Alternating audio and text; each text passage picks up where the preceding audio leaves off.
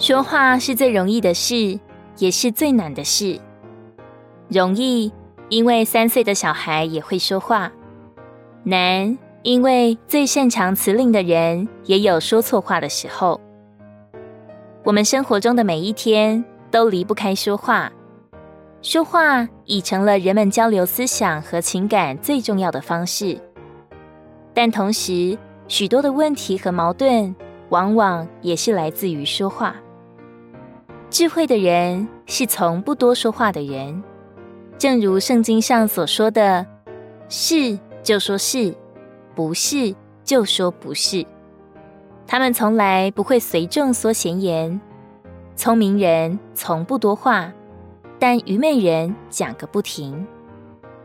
其实，人越说话，就越证明自己的浅薄，就越把自己的心一览无余的展现在众人面前了。然而，按照我们的天性，最难管住的肢体就是小小的舌头。舌头很难驾驭，且是危险的，会把生命的轮子点燃起来。所以雅各书三章二节说：“若有人在话语上没有过失，他就是完全人，也能勒住全身。”由此看来，话语就是我们的反照和试验。因为说话常显明我们是怎么样的人，也证明我们在他面前有过多少学习，有了多少的长进。我们若真是活在他面前，我们的说话就不会随便。我们若受过够多的对付，有了够扎实的学习，在话语上必受引导、受管制。我们若能为着他不说话，才能为着他说话。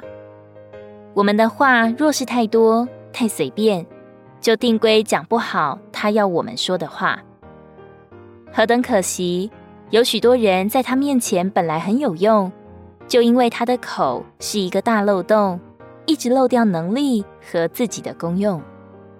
尤其在羊群中间，为着身体的建造，我们都必须学功课，对付自己的说话。当我们远离他时，就会滔滔不休。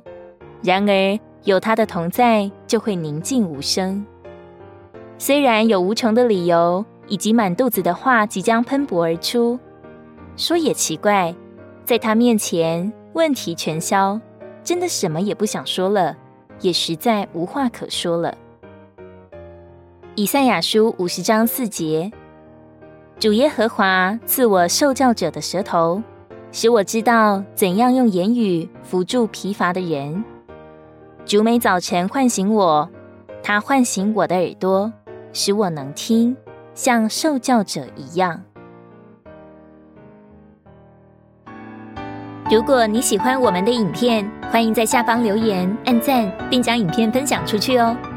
天天取用活水库，让你生活不虚度。我们下次见。